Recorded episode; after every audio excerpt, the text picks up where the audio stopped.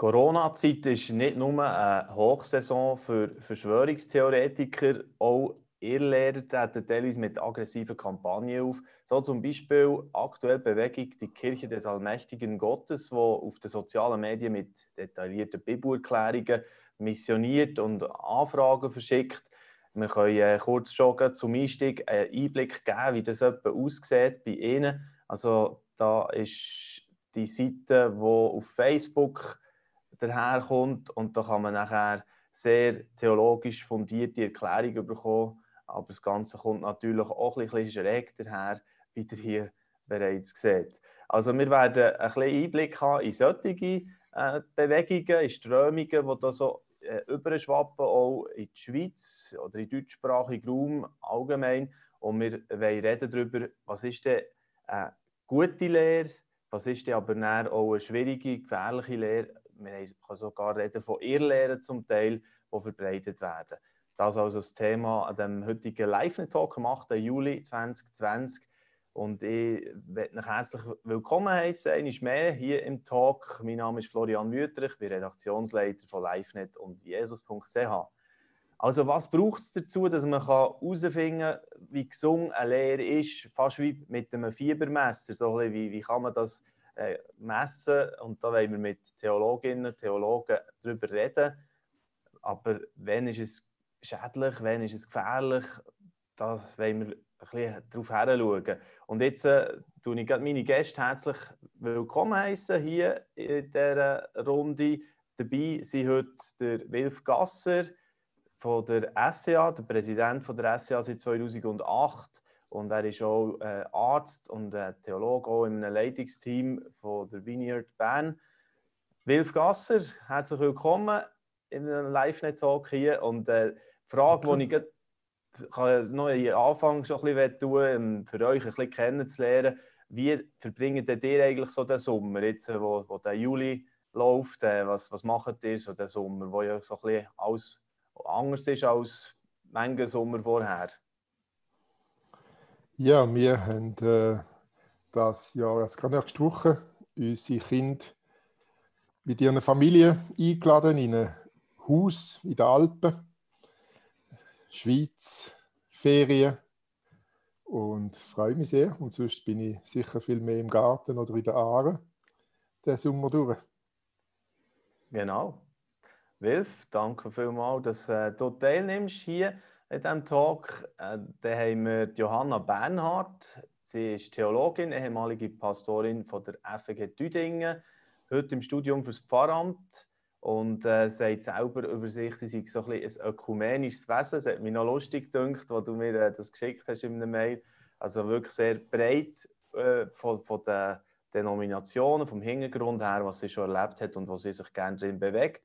Johanna, die Sommer 2020, wie sieht das aus?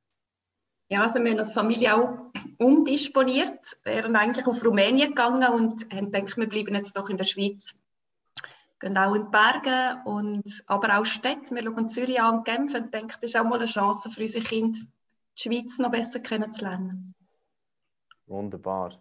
Und dann begrüße ich noch den Boris Eichenberger. Er ist ebenfalls Theologe, Studienleiter im IGW im Bereich Master of Advanced Studies in praktischer Theologie und Pastor von der Vineyard in Aarau der Boris äh, wahrscheinlich auch jetzt daheim im Moment äh, aus dem Homeoffice zu Aarau, gell? Genau, ja. Ja, unser Sommer wird ähm, ein Aufschaffen sein, vor allem, was liegen geblieben ist. Also die Corona-Zeit war äh, schon recht äh, intensiv gewesen, äh, zu schauen, wie machen wir Kille, wie äh, sieht das Studium jetzt aus und das wird ähm, so ein bisschen das Aufarbeiten sein. Und dann haben wir ein schönes Projekt, meine Frau ist Imkerin und der Traum von jedem Imker und jeder Imkerin ist ein eigenes Bienenhäuschen. Und mir, uns ist so eins geschenkt worden und jetzt äh, tun wir das abräumen und wieder aufstellen. Cool. Das ist unser Sommerprojekt. Ja, super. Seht ihr etwas vor? Ihr habt äh, auch ähm, glaub, drei Kinder, gell, hast du mir gesagt. Ja. Von dem her auch äh, sicher intensive Zeit gewesen. Corona, ein bisschen Homeschooling und so. Bei Johanna ist das auch ein bisschen das Thema gewesen, jetzt noch die die letzten Wochen. Und äh, ist man vielleicht auch froh, wenn man mal ein bisschen die Sommerferien hat, doch etwas anderes. Aber ich komme wieder zurück zu unserem Thema in dieser Stunde jetzt, was wir zusammen werden anschauen, ist wirklich das Thema ähm, von guter Lehre bis hin zur Irrlehre. Und ich möchte vorweg sagen, das Ziel von diesem Gespräch soll sein, dass wir Christen aufzeigen können, dass man kann prüfen oder sogar muss prüfen, was ist da um, was, was begegnet mir da heute und wie kann, kann ich auch Werkzeuge haben, dass ich das gut kann prüfen kann. Darum habe ich bewusst auch mit Theologen über das reden, was da heute alles auf einem einprasselt. So. Und wir hatten auch noch, auch das noch vorweg, einen Sektenexpert eigentlich eingeladen gehabt, der Georg Otto Schmidt von Relinfo, wäre auch eingeladen gewesen zu diesem Gespräch, der liegt aber mit einer Grippe im Bett, darum ist er jetzt nicht dabei. Und ich habe vorhin das so ein bisschen ähm, plakativ mal das Bild gebracht von der Kirche des allmächtigen Gottes, wo im Moment äh, sehr stark auf Facebook und so weiter eben Leute versucht zu gewinnen.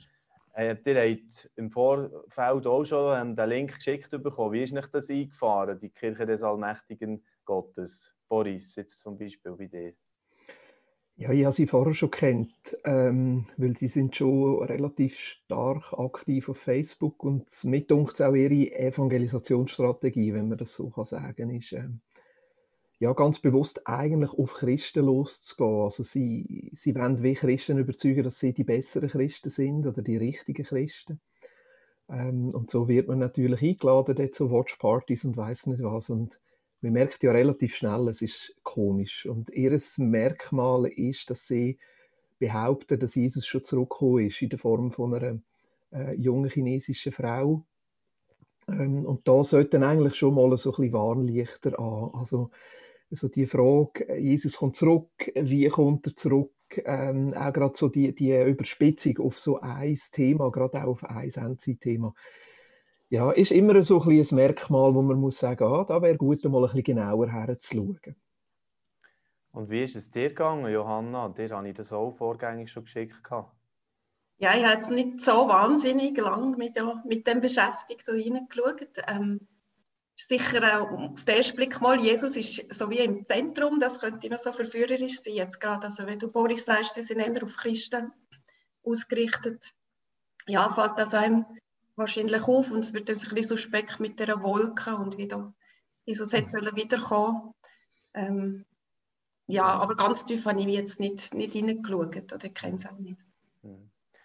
Ja, es ja nur so ein bisschen als Beispiel nehmen, oder? Das äh, ist jetzt wie eine offensichtlich so dubiose Geschichte, wenn man ein bisschen äh, Sensorium hat, für das merkt man geht, oh, mit dem wollte ich auch nichts zu tun haben. Ähm, aber es gibt doch auch Sachen, die sich einschleichen, die vielleicht noch besser ähm, tarnet sozusagen daherkommen. Da wollen wir ein bisschen drauf eingehen heute. Ähm, mal die Frage an Wilf Gasser. Hast du das Gefühl, es ist schwieriger, sich zu orientieren heute in, in diesen Fragen als noch vor 10 oder 20 Jahren, sagen wir mal, bei diesen theologischen Strömungen, die da heute so rum sind? Ich denke eigentlich nicht. Äh, also wenn man schaut, in der Bibel, äh, es gehört zur Kirchengeschichte, dass da in Gottes Garten ganz verschiedene Tiere sich tummeln und äh, ja, die Breite von Meinungen und von Ideen und Stilen und so, die ist eigentlich äh, schon immer sehr, sehr groß gewesen. und ich habe nicht das Gefühl, dass es jetzt so viel schwieriger ist. Das Problem heute ist halt einfach, dass eben viele Leute so ein bisschen ihre Bubbles reingehen, oder? Ihre äh, Informationen dann immer mehr einfach nur noch aus einem kleinen Kreis äh, raus äh, überkommen und durch das äh, wird sicher dann ein bisschen schwieriger, einfach noch äh, ein bisschen Balance zu haben, oder?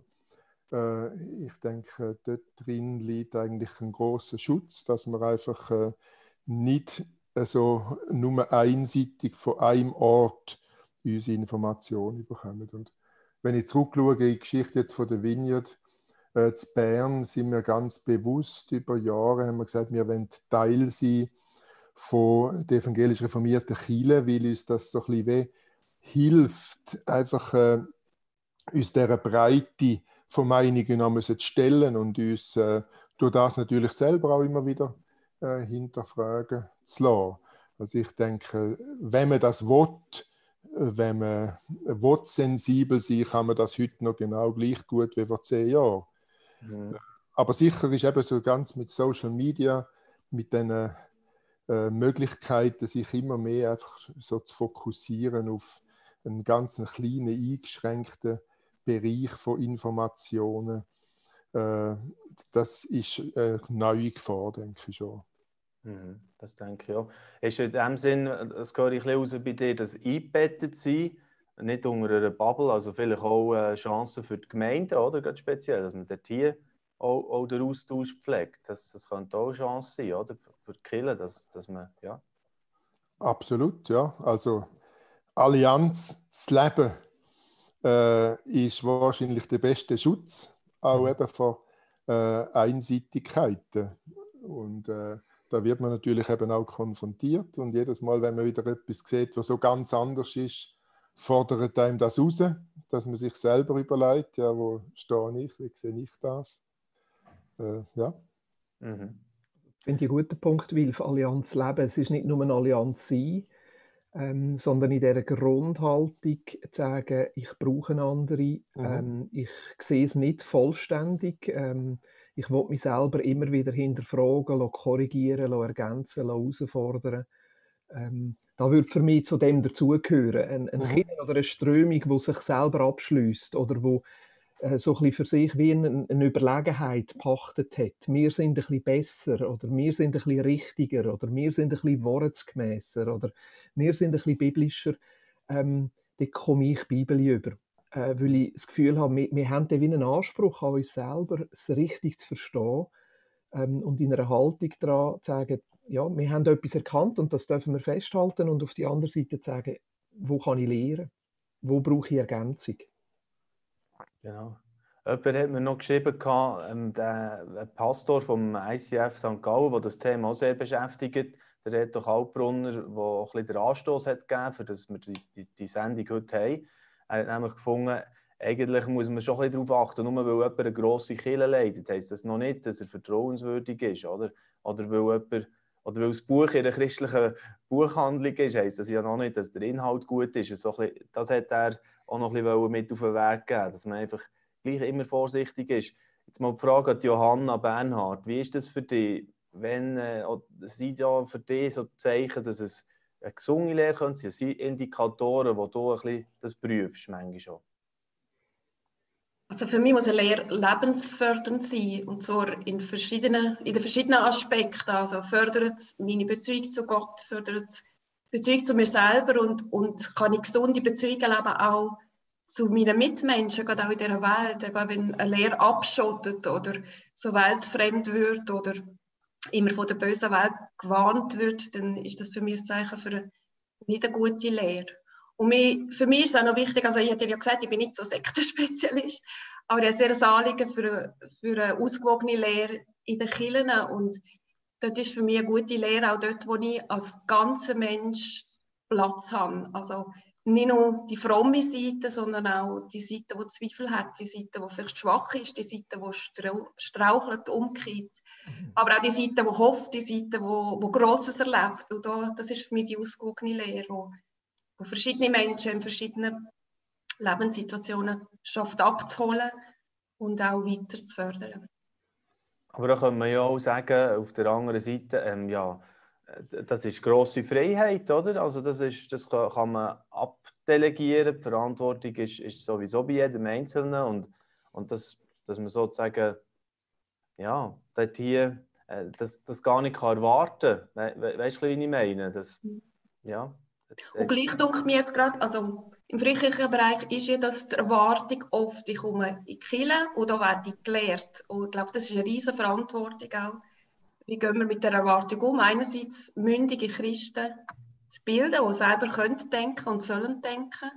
Und gleichzeitig ist ja gleich die Erwartung da, also so spüre ich es, äh, gerade von den Gottesdienstbesuchern, dass da auch etwas kommt an Information oder an, an, an Lehre, an Wegweisung.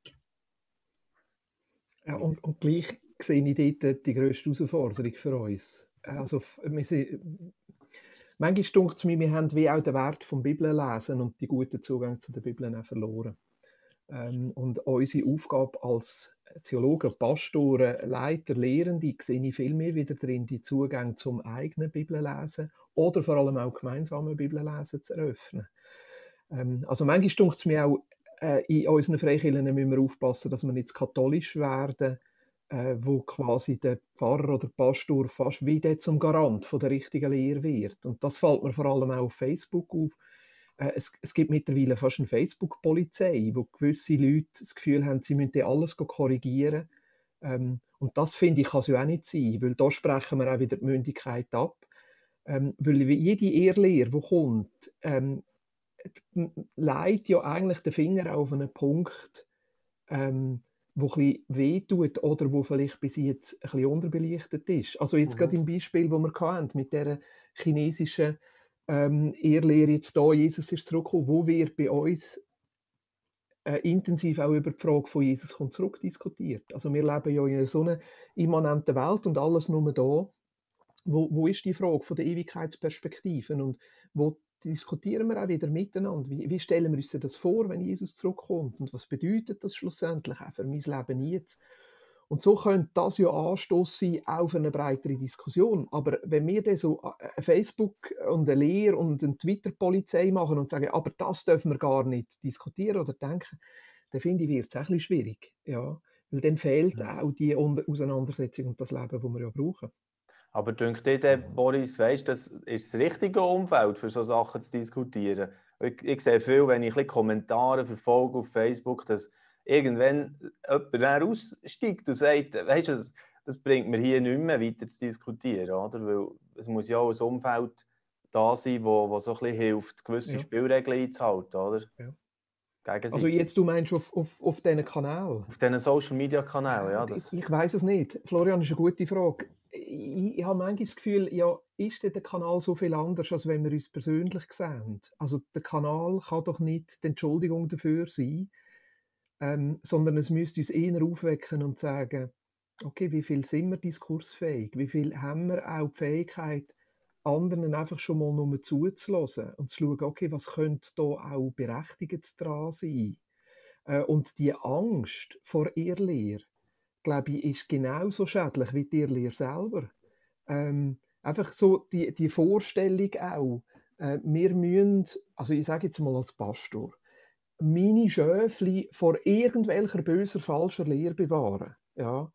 Und dann kommt zum Beispiel ein Anti-Right an den Studientag auf Freiburg und dann geht schon das Geschrei los, weil er vielleicht eine falsche Sicht von Israel hat. Ja, also statt dass man einfach mal herlässt und sich wirklich auf einen Diskurs einlädt, teilweise klingt das wieder und das macht mir Hoffnung. Aber die Auseinandersetzung will ich nicht einfach, dass das nicht klingt, will ich nicht einfach auf den Kanal abschieben. Da wäre mir zu billig. Okay. Das klare Statement dort, das finde ich spannend. Das, das sind da noch andere äh, Bemerkungen von der Wilf vielleicht? Ja, eben einfach der Aspekt, dass äh, was wir als Irrlehrer wahrnehmen, da ist ja oft eben eine Überzeichnung einfach von einzelnen Aspekten, wo wir das Gefühl haben, dass Gott ja wie Balance verloren, oder? Aber wenn ich zurückschaue, ich bin auch mal auf der Seite gestanden äh, vor über 20 Jahren, Toronto sagen. Äh, da bin ich äh, auch in den Medien angestanden, um zu versuchen zu erklären, was jetzt das was jetzt da passiert. Und äh, da haben etliche natürlich auch äh, graue Haare bekommen, wenn sie es äh, gesehen haben äh, und äh, das Gefühl haben, das sei jetzt einfach äh, wirklich so schräg. Also es ist für viele nicht nachvollziehbar gewesen. und gleich auch, wenn ich zurückschaue jetzt auf die Zeit, denke ich, es hat mir oder es hat uns wie eine neue Perspektiven oder eine neue Sicht auch auf das Wesen von Gott und auch das Wirken vom Heiligen Geist geben, wo ich merke, ich will es heute nicht missen. Äh, obwohl ich auch nicht mehr zurück in die Zeit vom, äh, vom Toronto sagen. Aber ich wollte damit einfach äh, sagen, ich finde das ein ganz wichtiger Gedanke, Boris, dass äh, eben oft die Irrlehrer eigentlich so ein bisschen wie ein Hinweis sind darauf, dass da vielleicht wirklich ein Thema liegt, äh, wo es äh, wichtig wäre, auch äh, sich damit eben auseinanderzusetzen und zu schauen, was liegt da auch drin für mich mhm. oder für uns als Gemeinde, was kann uns das wenn Neues auch zeigen und äh, eben die, die Offenheit zu haben äh, und sich wirklich als Weggemeinschaft zu verstehen, auch als Christenheit. Das äh, tut mir ein wichtiger Aspekt. Also es scheint nicht alles so klar zu sein, wie es vielleicht am Sonntag manchmal eben daherkommt, könnte man sagen. Oder das, was, wie, wie die Serien so ein bisschen geplant werden und, und damit ist, sollte eigentlich die Besucherinnen und Besucher in der Kirche zufrieden sein. Sie sind es offenbar eben manchmal nicht. Das ist das, was man dort ein bisschen rausspürt. Und der Theologe... Vielleicht, weil es eben klar ist am Sonntag. Vielleicht, weil es klar ist, ja. Und weil wir äh, so ein bisschen die, zu lang äh, irgendwie das Gefühl haben, wir müssten genau immer alles können erklären. Das, das, das macht ja dann genau unfähig, mit so Sachen wieder können umzugehen. Ja, das ist genau ein spannender Punkt. Ähm, es, es, ist interessant, ich habe vor ähm, zwei Monaten, drei, schon fast drei Monate, ähm, mal anfangs von der Corona-Zeit schon einen Talk gemacht über Fake News oder Good News.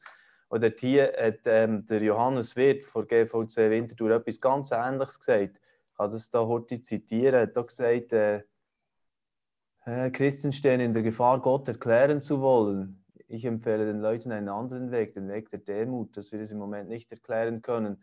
Jetzt auch bezogen auf die große Frage jetzt mhm. rund um die Krise und, und mhm. Corona, von wo kommt es und, mhm. und so weiter, dass der Tier das auch ein bisschen angebracht wäre, manchmal auch können sagen, jetzt verstehen wir halt nicht alles, oder? Gerade wenn es um Fragen vom Leid geht. Johanna Bernhard, du hast mir das im Vorgespräch schon gesagt, oder? Dass wir, äh, gewisse Lehren machen es dann fast ein bisschen unmöglich, dass das noch reinpasst, oder? Wenn, wenn dann ein Bruch kommt im Leben, sozusagen. Mhm. Ja, also mir ist es wirklich wichtig, dass, dass einfach auch, auch Fragen Platz haben mhm. ähm, von den Leuten. Also ich gehe ganz einig mit dir, Boris. Ich habe nicht gemeint, dass man von vorne immer ganz sagt, wie es geht. Ja.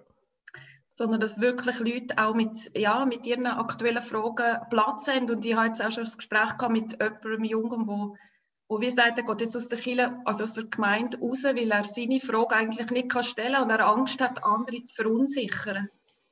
Und, und das dunkelt mir wichtig, jetzt aber gerade im Thema auch Leid, oder? Wenn mhm. die Lehre immer von vorne kommt, dass Gott mhm. alles Leid aufhebt oder dass Gott jedes Gebet erhört oder, oder immer lost oder immer heilig, dann bleiben einfach ganz viele Leute auf der Strecke, die das, wo das noch nicht so erleben. Mhm. Genau. Ja, es, hey, das, das äh, tut mir gerade weh, so etwas zu hören. Wenn junge Menschen nicht Raum finden bei uns, um ihre Fragen ehrlich zu stellen und wir nicht Raum schaffen, um mit ihnen zusammen anhand von der Bibel und den Geschichten und Texten, die uns hier anvertraut sind und die uns so lieb und wert sind und wo wir uns ja daran orientieren, so können auseinandersetzen, dass Antwortansätze vielleicht rauskommen oder doch noch einen neuen Zugang rauskommen. Ja, dann würde ich sagen, haben wir viel, viel zu tun. Als Pastoren, als Theologen, Formen zu finden, wie wir miteinander können Bibel lesen können, Formen zu finden, wie wir miteinander Weg können gehen Eben schon um eine Kultur zu entwickeln, wo wir Fragen stellen Ganz konkret, Boris, gefragt bei dir, jetzt in deinem äh, Gemeindealltag, also in Vineyard Aro, wie, wie mhm. versuchst du das zu leben? Oder mehr und mehr, ja? Ja, ja also ich, ich würde sagen, wir sind, ich, ich sage es manchmal so, ich, ich habe das Gefühl, ich bin unglaublich dankbar für alle Formen von Kirche. Und gleichzeitig sind wir in einer Phase drin, wo wir, ja, würde ich sagen, in den nächsten fünf bis zehn Jahren einfach dürfen mutig experimentieren und vorwärts scheitern. Wie könnten vielleicht neue Formen von Killen sein? Gerade Dialogkillen, äh, Austauschkillen, Partizipationskillen. Ähm, zwei, zwei Sachen, die wir im Moment am Ausprobieren sind. Das eine ist, äh, wir haben eine Männergruppe, und dann tun wir jeden Tag, also im Moment lesen wir drei Kapitel im Lukas-Evangelium. Heute Morgen war gerade Lukas 16. Gewesen. Ähm, lesen wir drei Kapitel pro Woche und dann haben wir einen WhatsApp-Chat. Wir sind 10, 11, 12 Männer unterschiedlichen Alters. Ja. Und dann lesen wir alles Gleiche und über den WhatsApp-Chat einfach austauschen, was uns angesprochen hat, was unsere Fragen sind, was uns nicht passt. Und dann können wir alle zwei Wochen kommen wir zusammen zu Bier und Bibel. Einfach dort diskutieren wir weiter, geben unsere Lebensfragen rein und es ist niemand drin, der nachher das Gefühl hat, er muss jetzt sagen, aber so müssen wir es sehen. Und schon nur diese Ehrlichkeit zu haben und da dran zu gehen, äh, tut unglaublich gut. Ja, einfach auch, klar braucht es dann manchmal auch den Theologen und braucht es dann manchmal auch die Fähigkeit, eben vielleicht aus einem Kontext heraus zu sehen oder so. Aber es ist schon immer wieder so dran zu nähern und zu sagen, wir lassen die Text frisch zu uns reden, wir tauschen darüber aus, das, das ist unglaublich erfrischend. Das Bier natürlich dazu auch, wobei es gibt auch immer etwas Alkoholfreies, aber einfach so die, die, die Formen kombinieren wir jetzt ähm, so online, eben dezentral, jeder selber und dann gleichzeitig treffen wir uns wieder. Und die zweite, das zweite Ding, wo wir damit experimentieren, nennt sich Ora. Und das habe ich mitgenommen aus, von meinen Freunden in Afrika. Ähm, ich bin in Westafrika vor allem tätig und unterstütze dort Kirchengründungen und Pastorenausbildungen und so. Und dort ist uns sehr stark aufgefallen, noch einmal in einer Kultur, wo man nicht viel liest oder manchmal gar nicht lesen kann, wie es noch viel wichtiger ist, Formen zu finden, wo man sich miteinander kann, mit der Bibel auseinandersetzen kann. Und äh, ein guter Freund von mir hat nachher ein System entwickelt, das sich Ora nennt. Und dann liest man einen Bibeltext miteinander. Oder wenn Leute dabei sind, die nicht lesen können, wird es vorgelesen, zweimal. Also, dass man sich wirklich zuerst ganz auf den Bibeltext einlädt.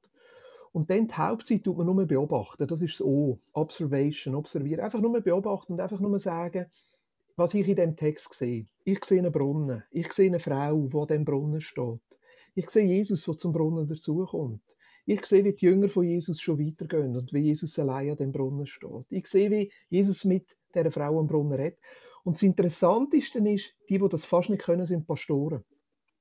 Die kommen gerade mit ihrer Interpretation, gerade mit ihrer Lehre, gerade mit ihren, aber einfach nur beobachten, einfach mal nur schauen, was steht wirklich in dem Text. Und dann im zweiten Teil, Reflection, reflektieren, dort fängt man an Fragen stellen. Was, was habe ich jetzt das Gefühl, was, was mir der sagt, wer seh, wo sehe ich mich in dem, in dem Text? Wo, wo spricht es mich an? Wo, wo bin ich nicht einverstanden? Wo, wo habe ich Mühe? Ja, und dann reflektiert man über den Text und da kommen die Fragen nur. Und sehr respektvoll auch, dass man das lässt stehen. Und dann der dritte Teil, das ist fast der stärkste Teil, ist die Anwendung, Application. Jeder, der dabei ist, muss sagen, ich habe das Gefühl, der Text sagt das zu mir und das ist mein nächster Schritt, den ich damit umsetzen will. Und dort, dort wird es knackig. Sagen, okay, so lebe ich das jetzt. Und dann kommt man vielleicht nach einer Woche, nach zwei Wochen, nach einem Monat wieder zusammen und tauscht darüber aus. Was habe ich damit gemacht? Was ist passiert? Was hat sich bewährt? Und geht wieder in einen neuen Text rein. Das ist so eine, eine Form, die ich gefunden habe, die ist so einfach. Wenn man das eines gehört hat, kann man das ausprobieren in einer Kleingruppe, in einem Gottesdienst, in einem Miteinander. Und einfach dort dort herzugehen. Und das Dritte, was wir machen natürlich bei uns in der Kirche, wir haben im Moment zehn Leute, die predigen innerhalb von einem Jahr und wir haben mehr Frauen als Männer. Ja. Okay. Und das ist eine grosse Bereicherung. Ja, ich glaube auch, Boris, äh, genau. Ja. Ähm, vielleicht ist das auch ein, ein, wichtiger Punkt, oder? Das alles, was du jetzt gesagt hast, tut ja auch Fragen stellen an die Struktur oder ja. die Hierarchie. Du hast nicht mehr den übermächtigen Leiter und den Theologen, der dir alles erklärt, oder? Also, ich glaube, dort ist vielleicht auch so ein bisschen das, was du sagst, wir müssen in eine neue Art von Killen vielleicht reinkommen und, und ganz neue Sachen ja, wagen auszuprobieren. Äh, ist das auch bei dir auch etwas, was anklingt, Johanna, in diese Richtung zu gehen? Das finde ich super, ja. Ich finde es gut, wo die Leute wirklich äh, können ihre Gedanken auch mitteilen und ihnen auch zutraut wird, dass mhm. sie Einblick haben ähm, auch da sind natürlich Gruppen gefährdet, dass man weiß, was man muss sagen und dass man dazugehört und dass man dann sich auch getraut, seine Zweifel zu sagen. Und was ist denn, wenn der Bibeltext gar nicht zu mir redet und mhm. wenn ich vielleicht nächste Woche immer noch nichts erlebt habe? Mhm. Mhm. Äh, das gehört eigentlich auch dazu. Und ich bin dafür, eigentlich neue Sachen auszuprobieren und finde es gleichwohl auch gut, altbewährt auch, auch zu stärken. Ich finde es super, wenn es ein Predigtteam ist, wenn es vielfältig ist, die Lehre und finde die Rolle des Theologen auch wichtig, einfach das Tiefschürfen, das vielleicht tiefer noch gehen in, in Themen hinein oder auch können sagen, das kann man so sehen oder so sehen oder ist geschichtlich so ausgelegt worden oder anders. Und ich würde das auch nicht gegeneinander ausspielen, ich finde ja. wirklich das sehr ergänzend. Mhm. Ja, ich glaube, da sind wir uns einig. Der Wilf äh, wird das wahrscheinlich sehr ähnlich sehen. Ist das in Bern auch ein bisschen der Weg, den ihr versucht zu gehen? Ja, also das ganze Thema, wie helfen wir den Menschen wieder mehr, sich wirklich ihre Meinung auch zu bilden in der Auseinandersetzung mit der Bibel. Äh, da denke ich, sind wir auch erst äh, so ein bisschen am Anfang, aber die Not, dass äh, die Leute eigentlich äh, sich Christen nennen, die Jesus-Nachfolger sind, aber eigentlich ganz wenig Wissen über die Ursprünge, mhm. jetzt auch gerade vom Wort Gottes und so. Das ist die Not, die ist rund um die Welt. Äh, habe ich schon in meiner Zeit, als ich für die Weltallianz geschafft habe, von jedem Leiter eigentlich gehört, dass sie merken, da äh, sind wir irgendwo in eine Richtung gegangen, wo uns etwas vielleicht da verloren gegangen ist, aber vielleicht hat äh, eine wirklich gute, tiefe Auseinandersetzung auch in der Vergangenheit nicht immer stattgefunden. Aber auf der anderen Seite, wenn wir in die Reformation zurückschauen, ist es wirklich eben so die direkte Auseinandersetzung vom Einzelnen mhm. mit dem Wort Gottes, wo wirklich eine Prägung gegeben hat für die Christenheit. Und dorthin zurück und Sachen, äh, Wege zu finden, wie der Boris beschrieben hat, das begeistert mich. Ich mhm. habe mich gefreut, wir leben hier in einer kleinen Gemeinschaft mit drei jungen Familien und äh, wir haben uns auch gerade jetzt äh, vor kurzem entschieden, nachdem dass wir mit dem Bonhoeffer Buch über Gemeinschaft abgeschlossen haben, wir wollen jetzt anfangen, direkt die Bibel auch lesen miteinander, wenn jetzt äh, dann nächste Woche mit dem Römerbrief äh, anfangen. Und äh, es, es dunkelt mir, dass etwas Neues mhm. äh, dran. Und ich glaube, eben apropos, wenn zurück zu ihr Lehre, oder? Äh, ich glaube wirklich, es ist die beste Prävention, äh, dass die Leute einfach so auf einseitige äh, Geschichten abfahren, wenn wir das können fördern und wirklich Menschen können mitnehmen können. Wenn das wirklich in unseren Gemeinden zu einer neuen Bewegung wird, mhm. dann äh, stimmt mich das sehr, sehr hoffnungsvoll und dankbar. Mhm. Also Wilf, das ist ein super Punkt. Äh, häufig haben wir ja Gottesdienst und dort Lehre und Predigt. Und Johanna, wie du sagst, ist unbedingt wichtig, dass wir das beibehalten. Die Frage ist immer, in welchem Maß. Und das andere ist, Leute lesen die Bibel allein. Ja. Aber wo haben wir das gemeinsame Bibellesen? Das gemeinsame Ringen? Das Miteinander verstehen? Ja. Der, der Zwischenraum, der fehlt mir manchmal. Weil häufig lehren wir ja auch, wenn wir es mit anderen zusammen machen.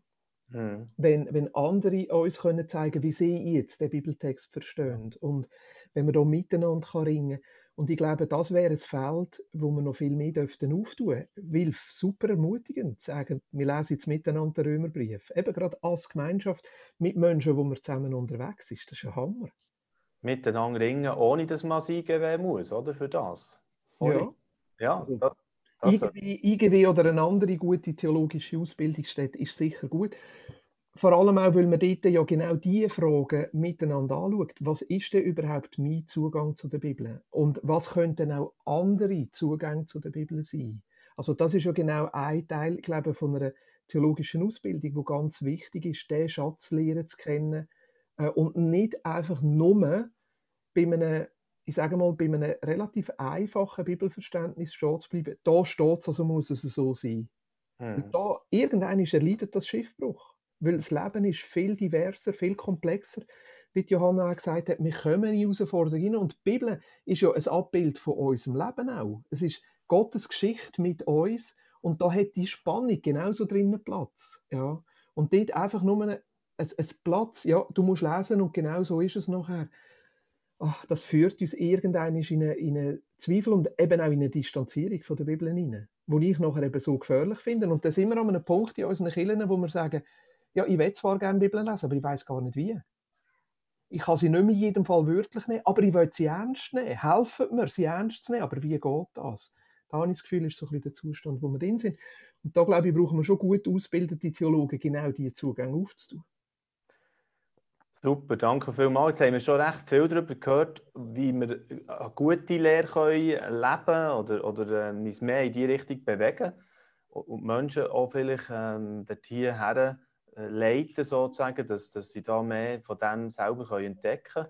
Jetzt werde ich gleich noch ein bisschen den anderen Teil auch ansprechen, wo, wo der eben wieder der problematischer ist, wo, wo es manchmal äh, irgendwie Blüten treibt, wo man nicht will. Und da hat es äh, eine Stelle, wenn wir den Präsidenten von SCA, der Schweizerischen Evangelischen Allianz hier haben, würde ich das gerne noch einbringen. Und die Stelle, das ist die hier, eine Clearing-Stelle, die ihr gestartet habt 2017, Wilf, das ja zusammen mit dem Freikirchenverband. Und dort tut ihr eigentlich, wenn Leute sich melden, so muss man es eher sagen, ähm, das Gespräch suchen, wenn es um Themen geht wie Machtmissbrauch, Manipulation, mhm. Sachen, die dort hier ähm, schief laufen. Kannst du da ein bisschen Einblick geben? Gibt es da viele Anfragen? Läuft da etwas oder ist das noch nicht so äh, wirklich angelaufen? Nein, das ist für uns ein ganz wichtiges Gefäß gewesen, um einfach können, wie sagen, wir wollen miteinander anschauen, dort, wo irgendwo der Schuh drückt, wo Sachen wehtun, wo man irgendwie hören, von eben Machtmissbrauch zum Beispiel oder von äh, Entwicklungen. Und wir wollen Raum schaffen, dass äh, man das nicht irgendwie muss äh, zuerst in den Medien breitschlagen, sondern dass man äh, sich eben mit so kritischen, schwierigen Entwicklungen auch zum Teil in einzelnen Gemeinschaften, dass wir uns dort wirklich können, äh, damit auseinandersetzen Und äh, das ist aber jetzt nicht so gewaltig äh, in Anspruch genommen worden äh, in den letzten Jahren. Und äh, es sind dann gleich mehr so ein bisschen Einzelleute, Einzelpersonen, die einfach etwas wahrnehmen und dann manchmal aber selber auch ein bisschen eng sind, weil sie einfach das Gefühl haben, so müsste es sein und es ist nicht so und dann durch das auch in Konflikt kommen. Äh, und dann aber da gleich einen Ort haben, äh, wo sie mal können, äh, sich anwenden und wo man sie mal ernst nimmt und anlässt und dann irgendwie schaut, ist das ein Thema, wo man wirklich müsste ein bisschen, äh, näher auch sich damit auseinandersetzen. Äh, es könnte auch sein, oder, dass man sich mal irgendwo wirklich ganz bewusst von etwas oder von einer Entwicklung in einer Gemeinschaft muss distanzieren und äh, auch sagen, wir haben das als Leiter äh, jetzt von einem, mit einem breiten Spektrum auch an theologischen Meinungen haben wir das geprüft und wir sind wirklich der Meinung, das ist etwas, wo von der ganzen Werthaltung her, wo gelebt wird oder von der theologischen Überzeugungen, die da vermittelt werden, das widerspricht äh, dem, wo wir äh, jetzt so als SCA, äh, VFG Umfeld äh, würden befürworten und als Rahmen sehen. Das ich kann finde, ja bedeuten Ausschluss aus der SCA oder, oder ein so Gespräch? Oder? Das ist grundsätzlich durchaus möglich, wobei äh, das ist ja bei uns in der SCA immer eigentlich entweder eben der einzelne Gemeindeverband, wo dann so einen Ausschluss muss machen oder äh, in der SCA sind es oft die lokalen Sektionen, die die Verantwortung haben, äh, weil das muss näher bei den Leuten sein. Äh, das ist nicht etwas, was man irgendwie top-down machen Okay. Und das sind, ich habe es vorhin heute eingeblendet, fünf Clearing-Beauftragte, die ihr jetzt hier habt, äh, mhm. die eine Anlaufstelle bilden, wo man, wo man sich kann melden kann. Man kann auch angeben, mit wem dass man gerne das Gespräch suchen will oder wer da als Mediator vielleicht kann beizogen werden mal bei einem Prozess. Finde ich sehr spannend. Ich weiss, aber bei dir, Wilf, da hätte ich gleich noch gerne schnell nachhaken, dass du auch in deiner Funktion so als Präsident von SCA doch immer wieder auch ähm, hörst von Bewegungen oder, oder eben gefragt wirst, wie soll ich jetzt mit dem umgehen oder äh, plötzlich spaltet etwas vielleicht Killen, eine gewisse Lehre oder eine Strömung. Wie ist das für dich, jetzt sagen wir die letzten Jahre oder kann, vielleicht kann man auch ein konkretes Beispiel nennen, wo ihr das wirklich erlebt habt? Also ich werde schon häufig eben einfach konsultiert von Leuten, die sich Sorgen machen, äh, Eltern, wo Kinder zum Beispiel in einer Bewegung sind, äh, wie da die LCM in Spiez vor Jahren oder so, Bewegungen, wo dann wirklich einfach äh, Machtmissbrauch passiert und Menschen äh, wirklich leiden, wo Familien auseinandergerissen werden und so weiter. Und äh, ja, da haben wir natürlich schon äh, am Rand auch vom äh, evangelikalen äh, Kuchen äh, haben wir da relativ viele so Bewegungen, wo von außen äh, uns ganz nah scheinen, aber gleich äh, inhaltlich oder von der Wert her, wie sie es leben, äh, doch eine Diskrepanz ist zu dem, wie wir eigentlich wettet, äh, das Miteinander oder Reich Gottes leben. Aber ja, es gibt da ganz sicher äh, verschiedenste, die eben so ein bisschen im Rand sind. Ivo Sasek oder so. Äh, Last Reformation, wo, oder habe ich mit Last, Last Reformation ist auch etwas, was sich ein Gemeindeverband haben müssen trennen weil sie einfach gemerkt haben, dass äh, da entstehen wirklich, äh, das fördert nicht irgendwo das Miteinander und Gemeinschaft, sondern äh, das ist abgrenzend. Ja. Mhm.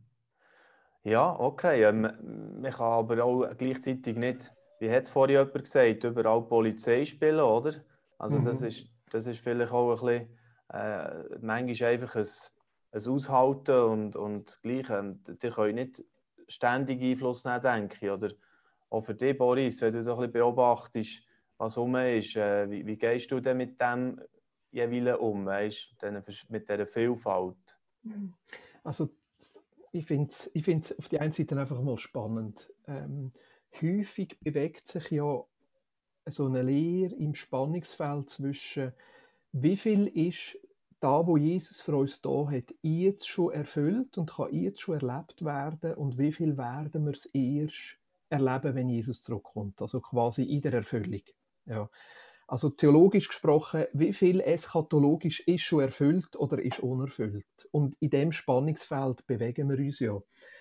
Äh, und das Spannungsfeld müssen wir aushalten und auch Lehren aushalten. Also, dass wir zum Beispiel uns wünschen, dass Jesus eingreift und jemand geheilt wird und es passiert nicht.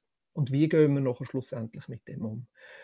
Und dann würde ich sagen, gibt es Lehrformen, wo alles in die Ewigkeit verschieben das ist alles nichts für da und alles irgendwo weit weg, dann würde ich sagen, wird es ein bisschen blutleer. Äh, also ich, sage es jetzt böse, ein bisschen langweilig. Ja.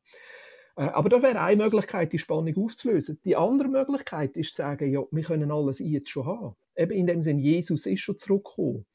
Ähm, das wäre eben die chinesische Sekte, die sagt, Jesus ist schon zurückgekommen. Oder nachher auch in gewissen theologischen Strömungen, du kannst jetzt schon gesund und reich und schön und erfüllt sein. Ähm, und Himmel auf Erden in aller Fülle und allen Möglichkeiten, dann muss Jesus gar nicht mehr zurückkommen. Ja, weil dann haben wir alles schon. Das ist so ein bisschen Spannungsfeld, wo wir drinstehen. Und das können wir nicht auflösen. Da, in, dem, in dem müssen wir lernen leben.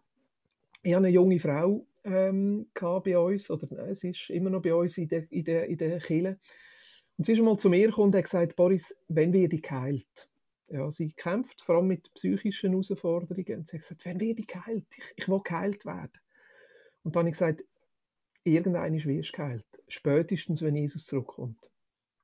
Aber ich glaube mit dir und leide mit dir und hoffe, dass vielleicht schon vorher passiert. Und sonst halten wir es zusammen aus. Und das ist irgendwie so die Realität, einfach wo wir drinnen stehen. Und überall dort, wo so ein Versprechen kommen äh, oder Zusagen kommen, es könnte alles schon jetzt passieren, kommt mit dem auch ein Druck. Weil was ist denn falsch mit mir, wenn es nicht passiert? Ja. Und überall dort, wo gar keine Zusage kommt, finde ich, ja, ja, was, was haben wir denn für eine Relevanz in die heutige Zeit? Und, so, und das Ringen und mit dem Ringen dran zu bleiben eben, wo der Paulus sagt, wir leben im Glauben. Ja, und gleichzeitig auch, auch die Hoffnung aufrechterhalten und nicht aufgeben.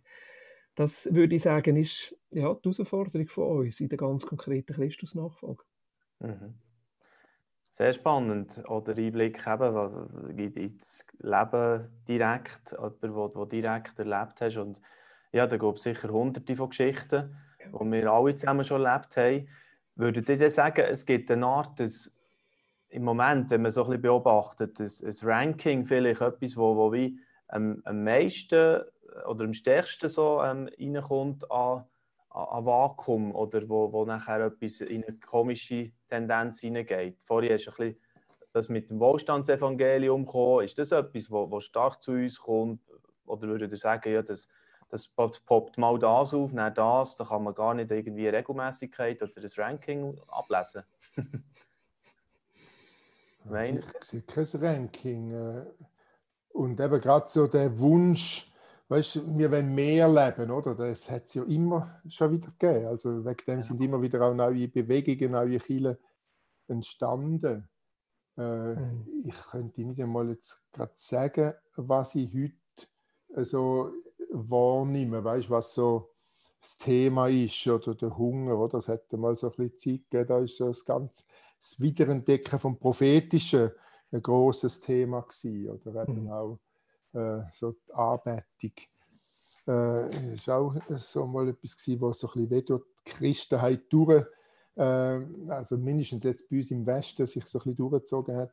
Ich könnte im Moment nicht einmal äh, genau sagen, was ich jetzt da so würde, äh, feststellen. Mhm. Äh, ja, weil also meistens, ja? sorry, meistens werden so Bewegungen irgendeine schon auch wieder ein bisschen Mainstream. Ja. Also Last Reformation, ja, entweder gibt es sie nicht mehr oder in 10, 15 Jahren werden sie ähnliche Merkmale haben wie wir auch. Sind sie wegen dem schlecht? Nein, ich finde doch das cool. Junge Menschen, die sich ausstrecken nach Gottes Erleben und Gottes Gegenwart. Habe ich Mühe mit der Lehre? Ja, teilweise schon. So das Killenbashing und alle anderen sind schlecht und Katholiken sind sowieso der Teufel. Also, ja, also dort müssen wir einfach einmal ein bisschen, ja, einmal ein bisschen Kirchengeschichte schauen und vielleicht ein bisschen Theologie studieren. Würde auch gut tun. Aber wegen dem haben sie viele gute Ansätze, die ich lässig finde. Wohlstandsevangelium. Hey, ich finde das cool. Einfach einmal zu sagen, Gott will unser Leben füllen. Johannes 10, 10, das Leben im Überfluss finde ich die, die, die Zentrierung auf nur mich selber und mein eigenes Erlebnis absolute Katastrophe. Ja, aber da müssen wir doch ein bisschen differenzierter damit umgehen. Wo ich eher Mühe habe, ist so ein bisschen das Neugnostische, das wiederkommt. Also die Gnostik ist die erste, fast die erste Irrlehre in der Kirchengeschichte, in der neueren Kirchengeschichte, also nach Jesus.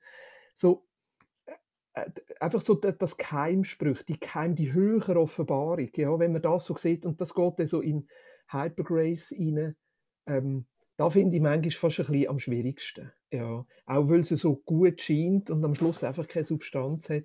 Aber auch das hat, hat gute Sachen dran, die ich finde. Hey, das kann uns auch wieder bereichern. Aber ich will da nicht, ähm, wie soll ich sagen, ich will nicht Werbung machen für falsche Lehre und gleichzeitig auch sagen, hey, wenn wir anfangen, gegen das zu kämpfen, ja, dann machen wir unseren Job nicht. Wir müssen Bibel lesen. Wir müssen Leute als Bibellesen herführen. Wir müssen Leute herführen, dass sie können mit Spannungen umgehen können. Dass nicht immer alles muss erfüllt sein muss. Dort, dort müssen wir unseren Schwerpunkt drauflegen. Und da das mhm. Kämpfen gegen Irrlehre, ja, mhm. dort, dort, bin ich relativ entspannt. Das kommt und das geht. Eben wie der Wilf gesagt hat, das wiederholt sich. Da kommt es wieder, kommt wieder etwas anderes. Ja. Okay.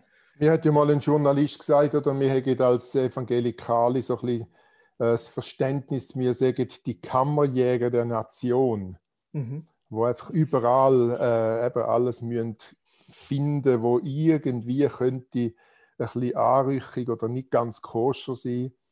Und das hat schon ein bisschen etwas, oder? dass wir dort äh, uns müssen, äh, ein bisschen an der Nase nehmen und fragen, haben wir denn nicht irgendwie eben auch einen positiven Ansatz? Und da würde ich sagen, das Anführen als Wort von Gott. Wenn wir uns das gemeinsam für die nächsten Jahre könnten, äh, auf die Fahne schreiben, das fände ich eine unglaublich äh, tolle Entwicklung. Mhm. Äh, ja, wenn da Corona sogar noch dazu könnte beitragen, dann wäre es mhm. das Ganze für etwas gut gewesen. Johanna Bernhard, ich werde dich auch noch darauf ansprechen, auf das Thema, das wir jetzt ein bisschen hatten. Du hast mir nämlich im Vorfeld gesagt, eigentlich, eben, du sagst ein ökumenisches Wesen, ich habe es vorhin schon mal erwähnt. Und dein Traumhauskreis wäre Katholiken, reformierte Freikirchler zusammen, die offen von, von allen Schätzen profitieren können, bringe Flecken auch entdecken und, und äh, lernen voneinander. Also, sehr, sehr weit. Ähm, was, was hätte, vielleicht mehr so gefragt, was hätte dir dazu geführt, auf diesen Weg, weißt, von, von, du hast IGW gemacht, eine FG, jetzt gehst du Richtung noch Pfarramt. Also, wo, wo wahrscheinlich per Definition noch ein bisschen breiter ist, oder? Die theologische Auseinandersetzung. Was noch das? besser, ja, genau. Ich habe noch katholische Theologie jetzt studiert. genau. Ja. ja, ich glaube, also auf den Weg gegangen bin ich, weil ich es wirklich äh, ein tiefes Interesse hatte an theologischen Themen und einfach gemerkt habe, ähm, ich will mehr. Mehr erfahren, mehr tiefer schürfen. Und ich habe nicht gewusst, wo es mich herführt. Und ich gehe einfach Schritt für Schritt. Und jetzt gerade sieht es nach Pfarramt aus und bin das am Kennenlernen. Ähm, ich finde es einfach faszinierend, halt, die verschiedenen Traditionen. Ich habe dir ja geschrieben, ich freue mich an jeder Stärke der einzelnen Kirche und ich leide an den Schwächen von jeder. Und merke einfach, wenn man halt immer im gleichen Kreis unterwegs ist, dann bekommt man so eine Art Binnenlogik. Es ist alles okay, alles klar, wir reden vom Gleichen, wir verstehen einander.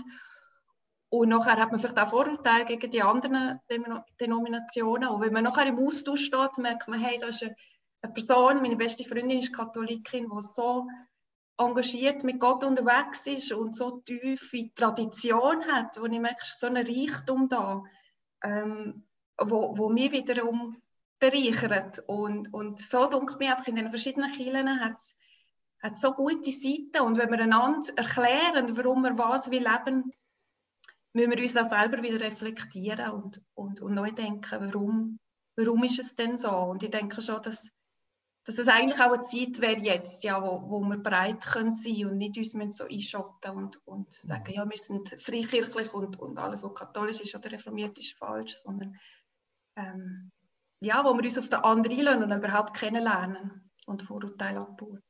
Ja, genau. Und, und gleich, was ich merke, wenn ich so ein bisschen beobachte, oder mein Job als LiveNet-Chefredakteur, oder ähm, wir werden nie so einen kompletten Konsens finden, oder? Das, das merkt man auch, also, dass man in diversen Fragen einfach zu unterschiedlichen Schlüssen immer wieder auch wird kommen. Jetzt habe ich gerade äh, erst in den letzten Tagen die Diskussion ein bisschen verfolgt, und ich gerne äh, das auch noch einblenden, so ein bisschen aktuell gerade in Deutschland und ähm, eben auch höchst umstritten auch unter Christen, ähm, der Fall vom äh, Theologe, vom, vom Pfarrer äh, Pastor Latzel in Deutschland.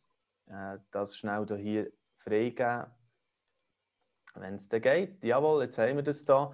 Äh, das ist da hier. Bremer Staatsanwaltschaft klagt Pastor Latzel wegen Volksverhetzung an. Haben wir, glaube ich, in der Schweiz so noch nie gehört, oder? Wisst ihr von so einem Fall? Wegen Volksverhetzung, jemand, wirklich, wo ein christliches Amt hat, so ein Mandat, äh, das hätte ich so noch nicht gehört, aber das ist hier der Fall. Und er hat nämlich gesagt, bezeichnet der Homosexuelle generalisierend als Verbrecher und die Homosexualität als Degenerationsform der Gesellschaft. Also sagen wir jetzt, das ganze Thema Homosexualität, Ehe für alle, ein grosses Thema. Und jetzt habe ich die Diskussion dazu ein verfolgt. Da ist ein deutscher Pastor, den ich selber auch kenne, der früher noch in der Schweiz war, der Dan Schmidt, und findet, bibeltreuer Pfarrer und Pastor und so, jetzt sollten wir aufstehen und für den beten und kann es doch nicht sein, dass jetzt gegen den geschossen wird. Der Stefan Moll, EMK, äh, Pfarrer bei uns in der Schweiz, sagt dann, Herr Latzel ist nicht bibeltreu, sondern fundamentalistisch. Das ist ein gewaltiger Unterschied. Da sieht, da, da sieht man ein bisschen sinnbildlich, wie das dann abgeht. Oder? Also wie wir, wie wir eigentlich äh, ich wollte jetzt nicht sagen, es geht ins Thema Irrlehre, aber es geht ins Thema Auseinandersetzung mit theologischen Fragen. wie findet ihr jetzt das? Also, wenn ihr das so beobachtet. Euch habe ich nicht gesehen mit diskutieren noch.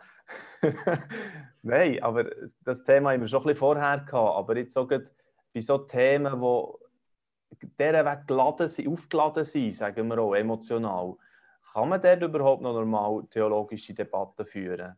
Außer mir ist gerade IGW, der geht es wahrscheinlich. Aber versteht ein die Diskussion in die Gesellschaft hineinzutragen, das durch mich ist die riesige Challenge, die da drin ist. Auch. Ich frage mich, also zuerst einmal, so Sachen tun mir weh.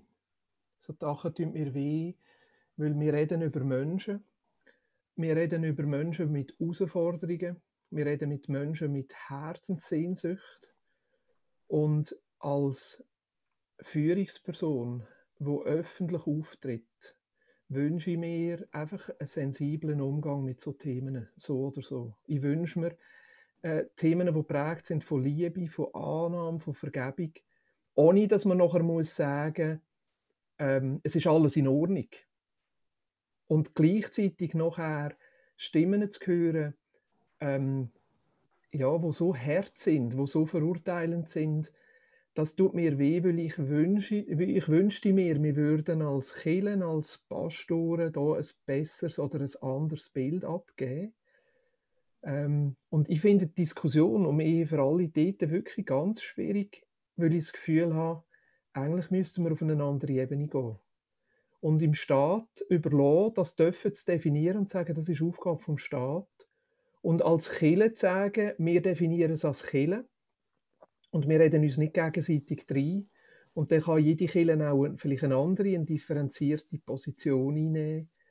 Ähm, aber gerade so mit so gesellschaftspolitischen Themen so zu einem Kampfbegriff zu machen, ohne wirklich eine gute Diskussionskultur zu haben, das tut mir auch für meine Freunde, die homosexuell empfinden und sehr kämpfen mit dem Thema, tut mir sehr weh. Jetzt eben bei Olaf Latzel ist es schon einfach so, dass er sich auch ein bisschen als Provokateur versteht. Und äh, durch das, äh, dass er ziemlich laut in den Wald hineinruft, kommt dann einfach einmal auch etwas zurück. Mhm.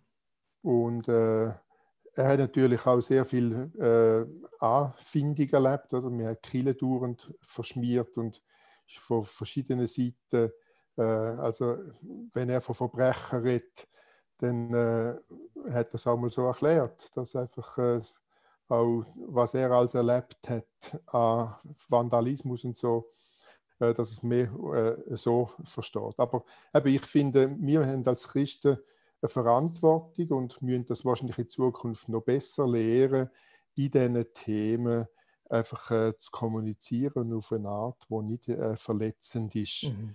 äh, für äh, Menschen, die eben anderer Meinung sind. Äh, auf die andere Seite, glaube ich, äh, kommen auch Zeiten auf uns zu, wo wir eben unter Umständen wegen Aussagen, wo wir nicht einmal verletzen meinen, dass das gleich als Hate Speech oder so verstanden werden, einfach weil man nur schon anderer Meinung ist. Äh, ich denke, ich erlebe das ja ganz konkret auch im Thema Abtreibung und so. Äh, es ist wirklich schwierig und ich denke, wir müssen einfach in Zukunft äh, auch lernfähig sein, wie wir uns in der gesellschaftlichen Situation, wo wir drin sind, vernünftig auch kommunizieren, weil wir wollen ja, dass wir irgendwie verstanden werden auf der anderen Seite.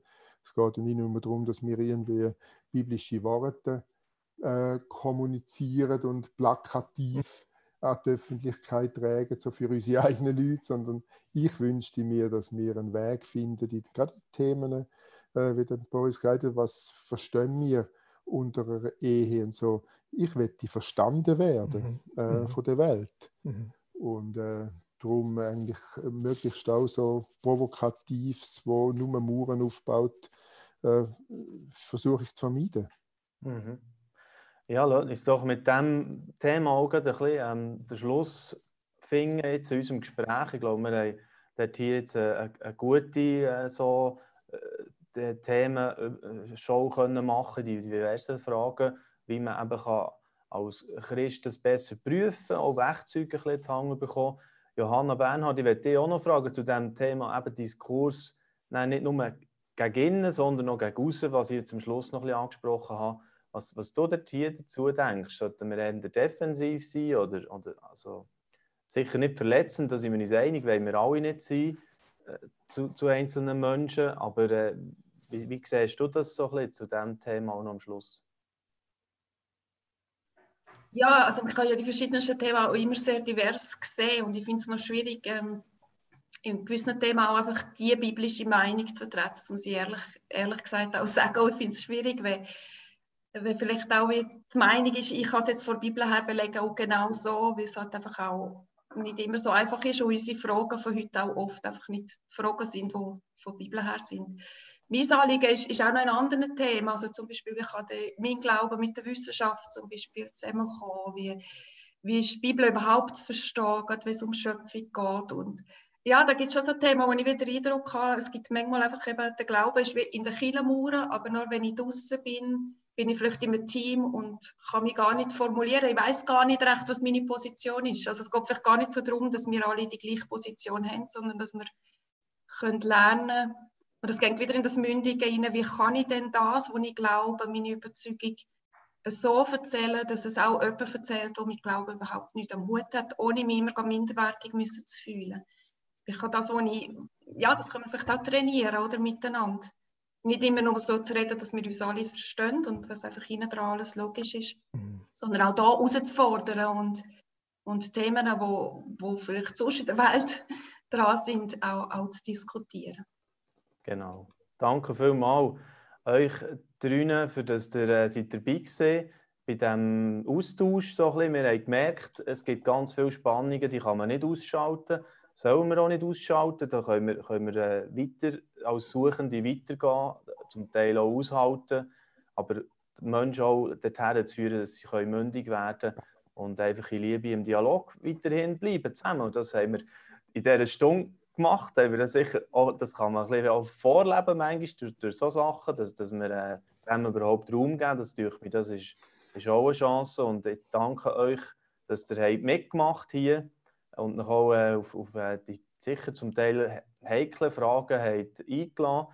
Wilf Gasser, der von SCA da ist äh, dabei war und äh, danke vielmals für den Einblick auch in, in die Erfahrungsschatz, was du alles schon äh, reinbringst. Johanna Bernhard, sehr spannend gewesen, auch von dir her zu hören und äh, wünsche mir dir weiterhin äh, viel Freude in deiner Ausbildung gell? und ins Pfarramt, wenn es dann wirklich dorthin kommt am Schluss, wie, wie du selber gesagt hast, Boris, super, äh, auch dir zuzulassen, wie du dich auseinandersetzt und äh, denke, das ist sicher spannend für all die IGW-Studenten, die bei dir sind und äh, auch in Vineyard Aarau wünsche ich euch Gottes Segen, gell? danke vielmals, dass ihr alle seid dabei seid und jetzt wünsche ich euch eine schöne Sommerzeit und äh, bis ein anderes Mal. Ade miteinander. Merci vielmals.